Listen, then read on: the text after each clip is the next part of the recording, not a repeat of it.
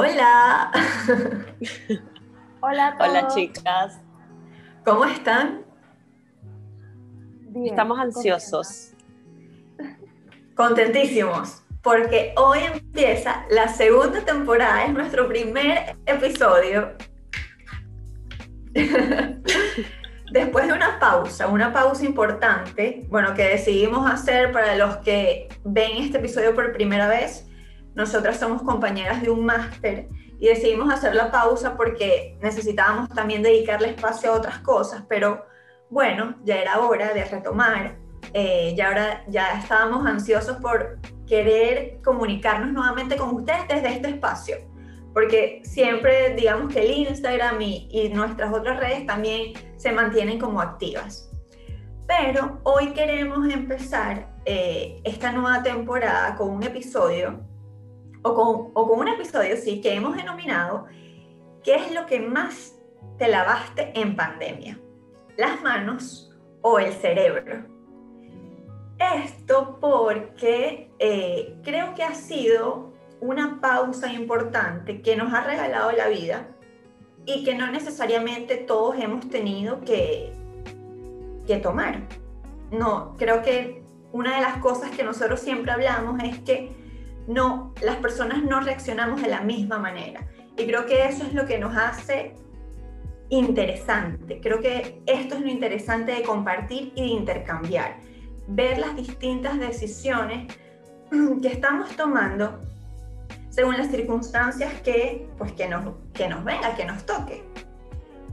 La pandemia, así creemos que ha sido una circunstancia que nos ha tocado a todos por igual y las reacciones no han sido las mismas. Creo que no todos hemos aprendido lo mismo, no todos hemos, lo hemos dedicado a lo mismo.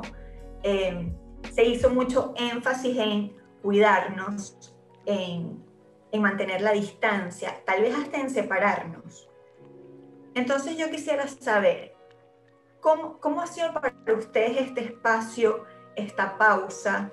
Eh, ¿Creen que ha cambiado algo en ustedes? ¿Creen que ha servido para algo? ¿O por el contrario, esto ha sido una montaña rusa? Porque también creo que para muchas personas ha sido muy de sub y baja.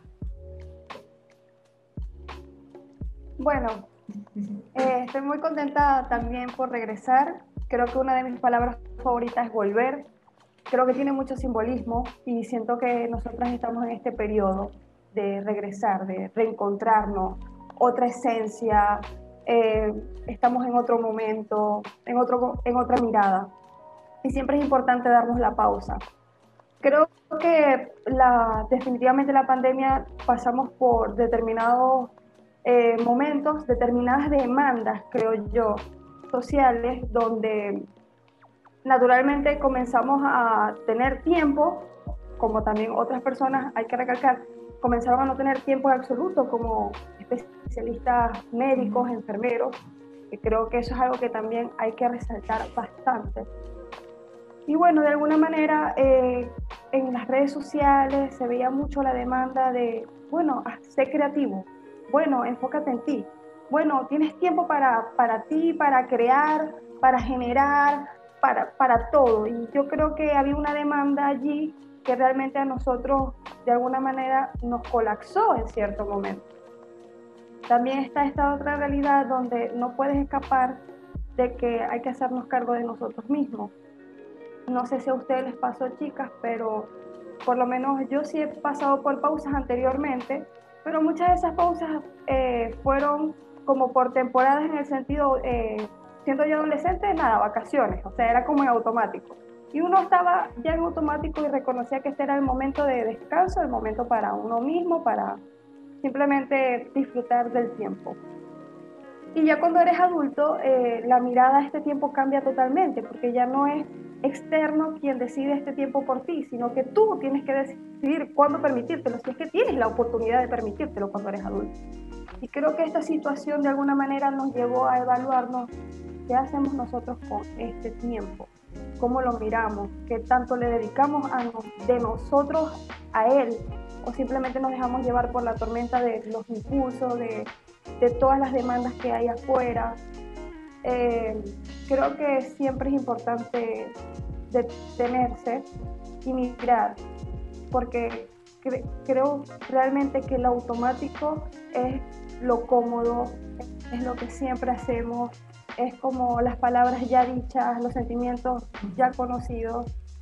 Y definitivamente la pausa te permite dar cuenta, ok, esto es lo que tú quieres para tu futuro. En mi caso personal, ya para cerrar brevemente, eh, esta pausa que fue involuntaria me ha hecho tomar decisiones sumamente importantes en mi vida que antes no había tomado, como por lo menos cuidar más de mi salud. Y eso que toda la vida me consideré una persona que, por ejemplo, bailaba, era atleta de alguna manera, pero nunca había visto mi salud como la veo ahora. Quiero saber cómo a ustedes les ha impactado, chicas. Bueno, yo la verdad es que para nadie es un secreto, como, como comentaba Isa y como también decías tú, Maffer, de que obviamente todos reaccionamos de maneras diferentes. Eh, pero creo que esto, esto, más allá de que nos tomó por sorpresa, yo creo que esto nos llevó también a, a pensar en que siempre, más allá de una pandemia, van a haber situaciones que nosotros no vamos a querer pasar. Pero esas situaciones sí o sí las vamos a tener que pasar para poder aprender, eh, para poder evolucionar, transformarnos, porque, bueno, nosotras como, como profesionales de la salud mental sabemos que cuando nos enfrentamos a una situación que nos lleva a la pausa, es obvio que vamos a pasar mucho tiempo con nosotros, que, bueno, ahí se vienen esos pensamientos disparadores de cualquier cantidad de cosas, cosas que ni siquiera son reales. Eh, ahí viene lo que es la ansiedad, el estrés, todo eso que para nadie es un secreto que, que eso y entre otras cosas también hemos venido pasando durante todo este largo tiempo.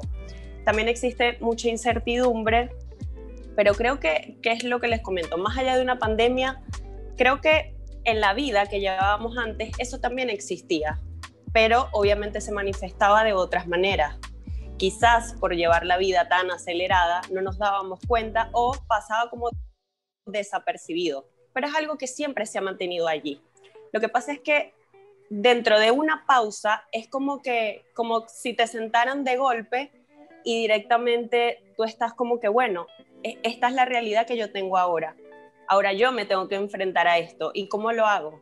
Ese es el problema, que, que la verdad es que solamente nos dijeron, nos tenemos que cuidar, te tienes que quedar en tu casa, no puedes salir porque tienes que cuidar al otro, te tienes que cuidar a ti, pero, pero nadie, nadie, nadie, nadie, te dijo cómo, cómo podías llevar esta situación, porque es que nadie lo sabe y todos lo enfrentamos de maneras diferentes. Y si bien es cierto, para muchos quizás fue una oportunidad esta situación, para otros obviamente no. Para otros fue de, mucha pérdida, eh, ya sea de, familiares, de trabajo, eh, de negocios, de quizás hasta tener que dejar eh, la universidad o el colegio porque, bueno, no tenías cómo pagarlo o no tenías los recursos tecnológicos para poder estar allí presente. Em, entonces creo, creo que de alguna manera, si a mí me ponen a elegir si yo quiero o no volver a pasar por esto, teniendo en cuenta de que si no lo vuelvo a pasar, no voy como que quizás a, haber conocido a las personas que conocí, eh, no voy a, como a tener todo esto que he tenido durante esta pandemia, no sé, me la ponen difícil. De volver a pasarlo, te diría que no, pero creo que también me quedo con esa parte de que me gustaría también, como, como todo este trabajo que he venido haciendo durante este tiempo. La verdad es que al principio yo creo que estaba con eso que decía Maffer, como la parte creativa. Yo estaba en una posición de que, bueno, vamos a ocuparnos, hacer ejercicios, no sé qué, como que estaba ahí constantemente. Cabe destacar que cuando comenzó la pandemia yo dejé de ir a terapia eh, y no me ocupé tampoco de la terapia online. Entonces yo creo que a mí me sentó como, como que de golpe el hecho de que llegó un momento en que yo tuve que llegar a una situación límite, a sentir mucha ansiedad para yo decir yo tengo que volver a retomar la terapia. Entonces ¿por qué esperar también como que situaciones límites dentro de este contexto para ocuparte de lo que en realidad te tuviste que haber ocupado desde el principio también, que es una realidad?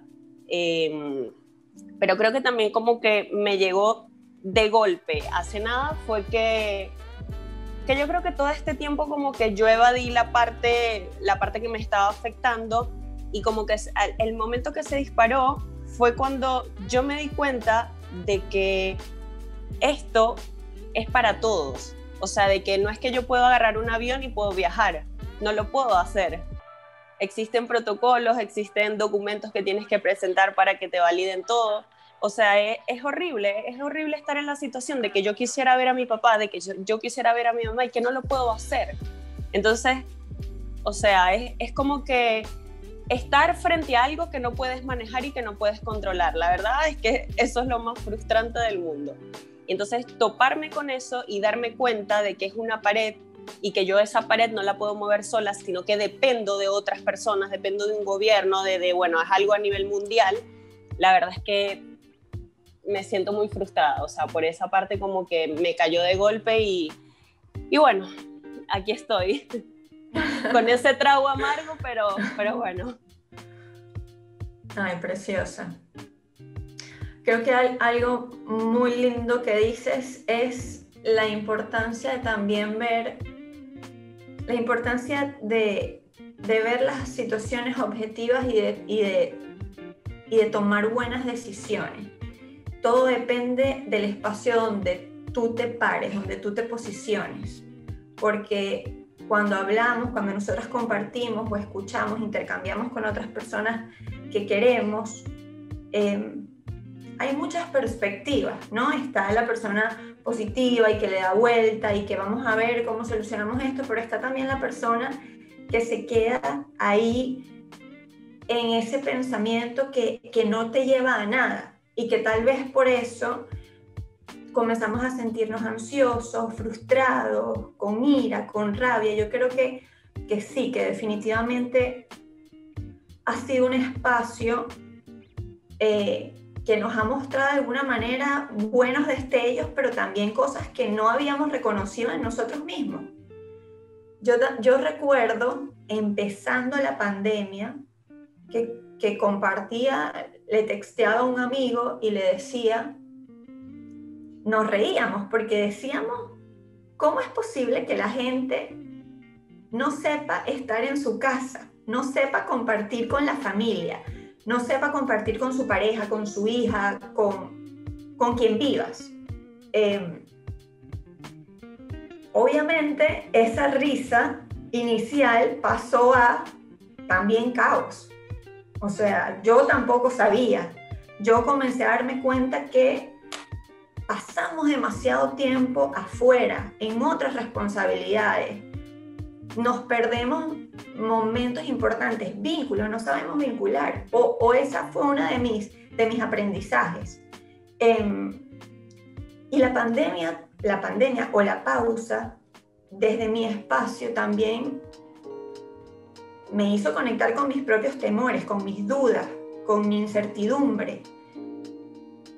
Y, si, y si hoy trato de responder qué es lo que yo más me lavé en pandemia, definitivamente fue el cerebro. Yo decidí abrirme, decidí hacer preguntas, decidí comunicarme, decidí confrontarme, decidí llorar, pasarla mal, sentirme triste, pero también decidí,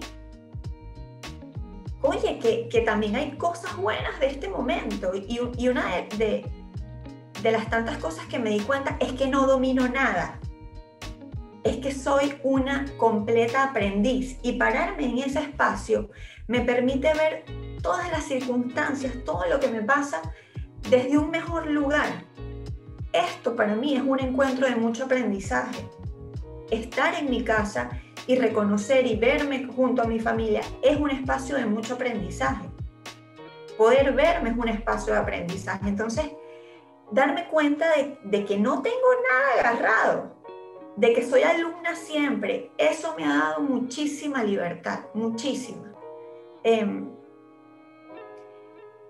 ha sido un espacio que también me ha permitido, después del caos, eh, de mucha turbulencia, darme cuenta de lo que me gusta, eh, darme cuenta de lo que hago recurrente, frecuente, que me desconecta, que eso no necesariamente tenemos que saberlo.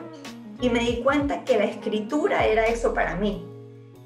Y, para ser más intensa les puedo decir o les puedo decir a todos los que nos están viendo, nos están escuchando, que no es para entregarle algo al otro por lo cual yo escribo. Yo escribo al final para darme algo a mí. Al final es eso, eres tú. Yo escribo para descubrirme, para conectarme conmigo. Y luego, grandioso si le sirve a otro. Pero es reconocerte, reconocer tu espacio y tus lugares. Eso para mí ha sido algo increíble en este tiempo. Y que cuando nosotras nos paramos, como dices tú, Mafe, que somos profesionales de la salud mental, sí, pero no siempre estamos calmadas, no siempre estamos en equilibrio, no siempre estamos tranquilas. Y saber que es parte de ser humanos y que es parte de nuestra vida también nos permite escucharlo, valorarlo, sentarnos, escudriñarlo, desintegrarlo y ver qué hay ahí. Entonces, fíjense lo bonito. O sea, yo no estoy diciendo gran cosa, yo, es simplemente atención, es ver qué es lo importante y qué es lo que a ti te puede entregar las circunstancias que estás pasando. Y como les decía antes, que, que yo lo haga no significa que es el camino, o lo que ustedes hagan no significa que es el camino, significa que es lo mejor que podemos hacer hoy con lo que tenemos. Yo creo que, que es lo bonito del intercambio, darnos cuenta que hay más espacios, hay más terreno de lo que nosotros hoy podemos ver. Y bueno, yo quisiera de todo lo que dicen, primero como siempre, que era algo que extrañaba, siento que me estoy enriqueciendo mucho, que cada una de sus palabras me, me, conecta con ustedes y me recuerda el por qué las tengo como amigas o por qué realmente las valoro tanto. Cada una de sus palabras para mí tiene mucho significado y bueno, espero que para todos los escuchas tenga también un granito de, de arena que marque. Yo había notado cosas que me llamó mucho la atención en, el, en, sus discursos, por lo menos tú mencionabas, Isa, que existen estas personas que, bueno, que son muy esperanzadas, que tenemos eh, bastante fe, le damos la vuelta a la panqueca, esa es una de, mi, de mis frases también la, la, uso mucho. Y también está esta otra mirada de la persona fatalista, de la persona negativa, de la persona que hasta eh, deprimida de alguna manera, eh, que dentro de tanta rabia lo, que, lo único que esconde es tristeza.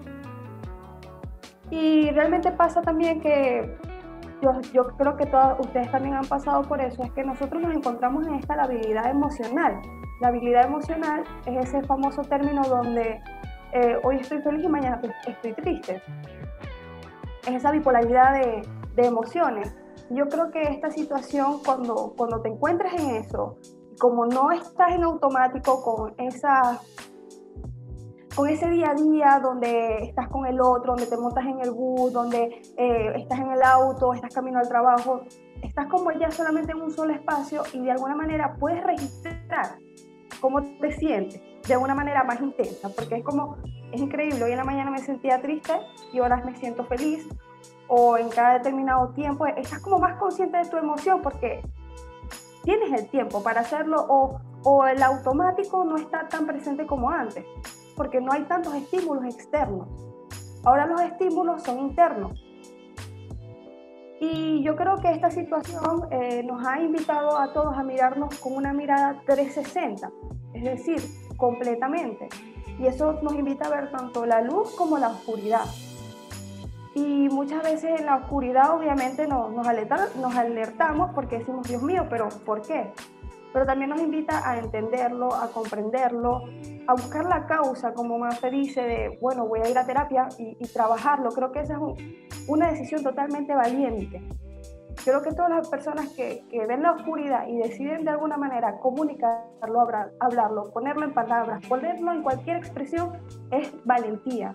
Y creo que esta situación de alguna manera a todos nos está invitando y dando la oportunidad de ser valientes. Y es algo que hay que valorar en nosotros porque definitivamente está eh, creando un antes y un después. También quería mencionar que eh, algo que también decía Mafe es que vivimos estamos en un punto donde el ser humano tiene enfrente a la incertidumbre ya sin disfraz. Porque nosotros lo disfrazábamos con el control, con el control de que yo sé lo que voy a hacer mañana y yo sé lo que me espera el mañana. Yo sé lo que va a pasar. Yo sé que en tal fecha me voy de viaje. Yo sé que en tal fecha voy a ver a mi papá, voy a ver a mi mamá. Entonces eso es lo conocido, es, es el control, es, tenemos la noción de eso y ahora nos encontramos con la realidad de que no sabemos qué va a pasar. Y como dice Mafe, este era el día a día, lo que pasa es que nosotros no lo sabíamos. Y esto no nos invita a, tener miedo, nos invita a ser conscientes y valorar lo que tenemos hoy. Y hacer las cosas de manera, como había mencionado, consciente. Porque lo que tenemos hoy es lo que vamos a apreciar. Y ya otra cosa también que iba a mencionar, que también me llamó mucho la atención, de que mencionó Isa, que sí, nosotros somos especialistas de la salud, pero estamos pasando por un momento histórico.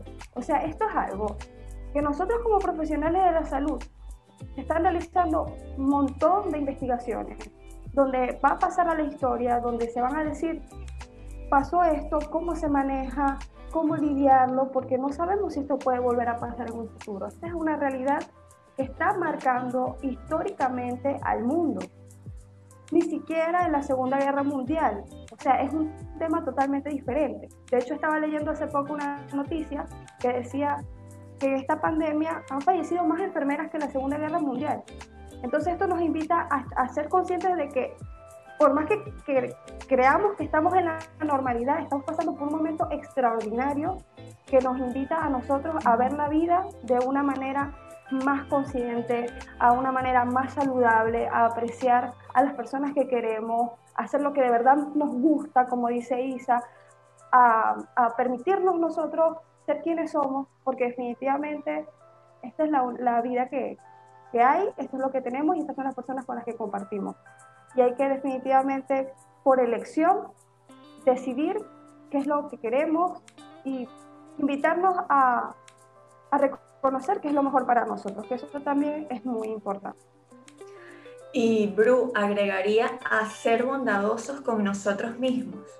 O sea, seamos bondadosos, seamos amables, respetémonos, respetemos nuestro proceso, respetemos cuando no estamos bien, escuchémonos, démonos pausa.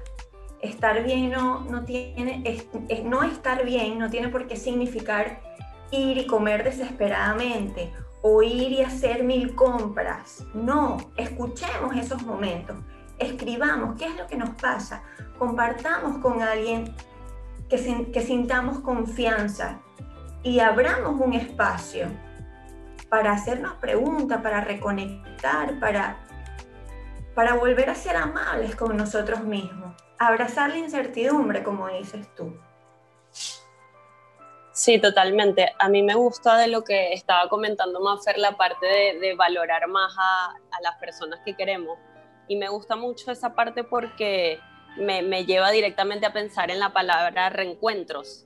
Porque si bien es cierto que, que, bueno, que seguimos en este contexto, eh, también es cierto de que, por ejemplo, nosotras nos eh, volvimos a reencontrar y fue un momento muy lindo, cabe destacar, más allá de todo lo que hemos hablado, ¿no?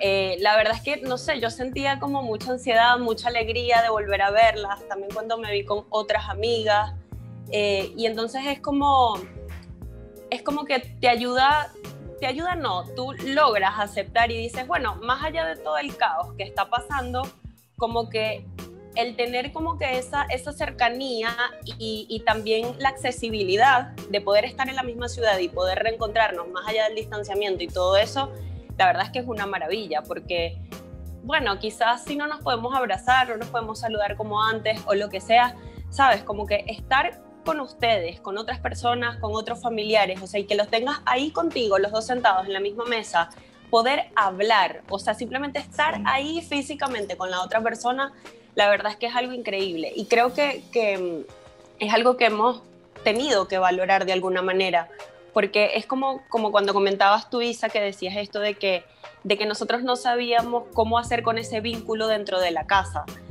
La verdad es que es muy cierto, o sea, como que nosotros no sabemos cómo estar vinculados dentro del encierro con esa persona con la que estamos, más allá de que sea tu compañero, eh, tu novio, quien sea, tu hijo, lo que sea. O sea, es, es como que llega un momento que tú no sabes qué hacer. No sabes qué hacer porque estás lidiando contigo y también tienes que lidiar con esa otra persona.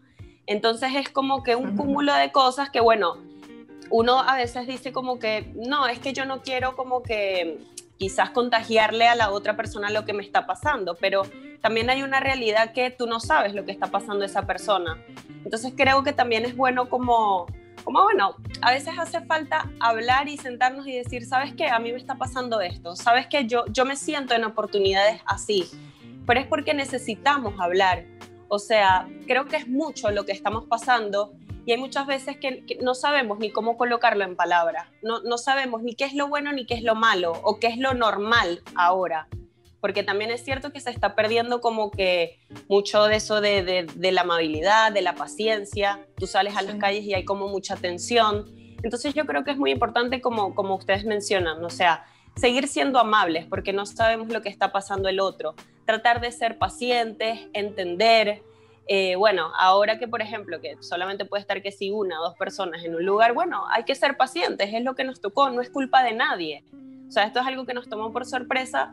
Bueno, por ejemplo, yo podría decirme, tomó el atrevimiento de que nosotras somos pacientes ante estas situaciones, más allá de que, bueno, obviamente llega un punto en que molesta, pero hay muchas personas que no. Por ejemplo, cuando Maffer decía, bueno, están esas personas fatalistas es cierto, esas personas fatalistas están en todos lados. No sabemos cuándo, cuándo nos vamos a topar con ella, pero siempre están esas personas como que están en una fila o lo que sea, o están con esa negatividad, o contestan mal al cajero del supermercado. O sea, no, todos estamos pasando de lo mismo. Todos estamos en una situación extrema, en una situación de colapso, en una situación donde todos estamos pegados a la incertidumbre de que nadie sabe lo que va a pasar. Entonces, o decides quedarte bajo eh, bajo esa pared que dices, bueno, simplemente me quejo, eh, digo puras cosas negativas, me encuentro en una posición donde simplemente estoy yo con mi ego y listo. O decido moverme de ahí, o decido ver qué es lo que está pasando con esos sentimientos también. Porque detrás de tanta negatividad, ¿qué es lo que hay? Porque si bien es cierto, todos sentimos negatividad también en, esto, para nadie es un secreto, o sea, es, e, es, cierto, cuando yo decía eso, bueno, más allá de que somos psicólogas, más allá de que somos psicólogas, nada, o sea, o sea, nada, es, es, así, no, la verdad es que no sabemos, no sabemos cómo actuar, eh, no sabemos ya lo que está bien o lo, o lo que no está bien, entonces yo creo que simplemente es aprender a vivir con lo que tenemos y hacer lo mejor que podemos con lo que tenemos también y ser amable. Yo, yo creo que es lo que me llevo y lo que me sigo llevando y lo que aplico durante todos los días, porque no puedo escapar de esto ni ustedes. Sí, yo por lo menos tengo la filosofía de que uno recibe lo que entrega. Entonces, definitivamente, lo que tú entregas, eh, de alguna manera, tienes que saber que lo vas a recibir transformado. En, ese, en esa manera, eh, es como una manera de, de pensar, de vivir, de sentir eh, creo que es muy importante. Eh, hay un dicho que dice, no hagas lo que no te gusta que te hagan.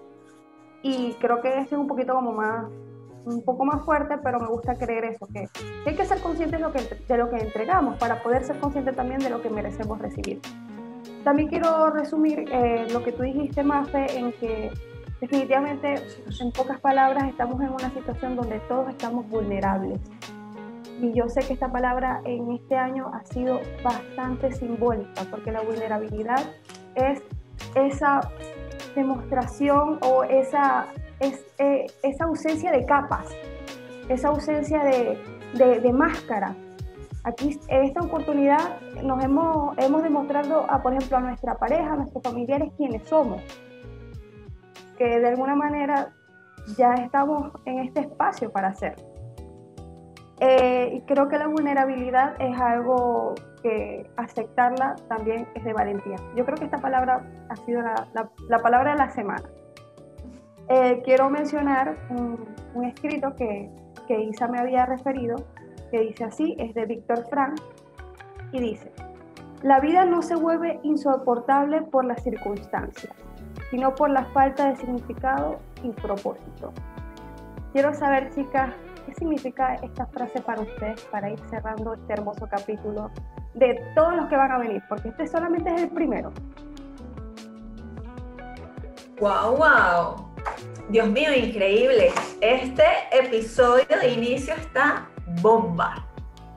Mira, para mí, eso, lo que venimos hablando, o sea, la incertidumbre, el no saber, realmente no sabemos nada, realmente no hay nada escrito. Lo dijimos en la primera temporada, no sabemos cuando apaguemos estas computadoras qué viene después. Aprovechar el momento. Yo creo que es... Hay que abrazar a la gente que necesita amor, como decía Mafe. Si ustedes ven una persona que, que por el contrario responde mal, es agresivo, esa persona lo que necesita es un abrazo. Esa persona tal vez lo que necesita es más significado en su vida. Es conseguir su propósito y conseguir el propósito y el significado no es tarea fácil. Por eso la importancia de ser empáticos. Por eso la importancia de, de cuando estemos delante de una persona así, démosle más amor, démosle nuestra vulnerabilidad, abrámonos, digámosle, yo te entiendo, yo también he estado así, pero esto también es importante, tal vez necesitas esto. Cuenta conmigo para hablar, es eso, es abrirnos, es abrirnos desde lo más lindo que tenemos, que es ser personas.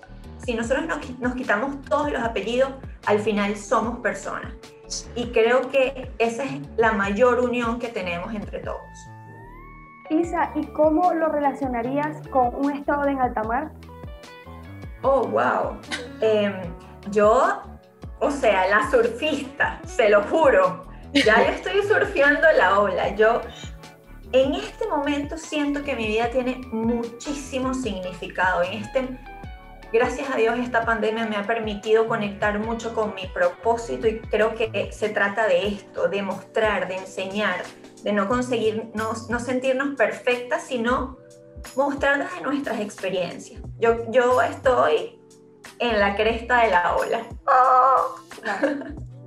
Ajá, Mafe, cuéntame tu, tu, expectativa, lo que entendiste por la frase y cómo lo percibes en alta mar. Yo creo que esta, esta parte de la frase, la verdad es que hay una realidad que muchas personas creen que que simplemente las cosas te van a caer del cielo y que de ahí tú vas a agarrar el significado y no es así. Nosotros somos los responsables de ponerle un significado a lo que hacemos, un propósito y un objetivo. Nosotros somos quienes tenemos, o sea, tenemos el, carro que nos va a llegar que nos va a llevar a donde queremos estar. Entonces, si nosotros no le colocamos un propósito a lo que hacemos, a lo que decimos y a lo que también estamos pasando y la manera en cómo lo afrontamos, ¿qué, sentido tiene, no? O sea, simplemente ahí te vas a dar cuenta que vas a estar culpando a lo demás y no, no te vas a dar cuenta que depende totalmente de ti. Para mí, yo lo entendí de esta manera eh, y creo que también me abrazo mucho, más allá de eso, me abrazo mucho una frase que, que por ahí leí, no sé de quién es, pero bueno, dice, esto también pasará. Así que en algún momento todo esto va a pasar, no sabemos cuánto, cuándo, ni cómo, pero vamos a estar bien. Así que yo creo que es importante que nos ocupemos de la hora y de lo que tenemos. ¿Y cómo me siento en alta mar con esto? Bueno, yo me siento en el botecito de Isa y que la corriente me lleve, porque la verdad es que no, no tengo certeza de nada, así que bueno, como vaya viniendo vamos, vamos viendo, como, como quien dice. Bueno, yo voy a integrar mi respuesta. Me siento muy identificada con las dos yo siento también que estoy en un bote y como que al principio yo decía, no, yo tengo que llegar a este norte, yo tengo que llegar a esta isla, que queda, no sé, pero vamos a llegar. Y me he topado con otras islas, me he topado con otros caminos, me he desviado, he retomado y he entendido que, como dice ese dicho tampoco, no se disfruta del camino final, del objetivo, se disfruta del transcurso. Lo dije totalmente como no es, pero ustedes entendieron. he, aprendido eso, a valorar el camino, a valorar cada una de las pausas, a valorar cada una de esas islas que voy conociendo y creer que definitivamente en cada una de esas situaciones hay un propósito, hay una intención, hay algo allí que está eh, invitándome a aprender algo. Y lo importante es estar receptivos, incluyendo hasta en los momentos eh, de tristeza, en los momentos que uno piensa que, que son muy fuertes, allí también hay bastante aprendizaje y no perder la esperanza en ello. Y bueno, chicas, así le podemos decir que hemos culminado este increíble primer episodio, el inicio de muchos episodios que vienen. Felices porque estamos en otra temporada también en primavera y eso de verdad, por lo menos a mí me cambia el humor al 100%. Y bueno chicos, aprovecho y les digo que nosotros tenemos una red social, que allí estamos activos, que allí todo el tiempo estamos colocando unos posts hermosos con escritos de Isas, con imágenes bellas, también bastante interacción. Y bueno, los invitamos a seguirnos que es arroba en punto altamar y que participen, que comenten, que digan hasta lo más polémico. Pueden hablar allí del dólar, de lo que quieran. Aquí vamos a dar la vuelta y vamos a hacer nuestro trabajo de crecimiento personal de la mano. Los queremos mucho. Gracias por estar aquí nuevamente. Nos vamos a seguir viendo. Gracias, chicas, a ustedes. Chao.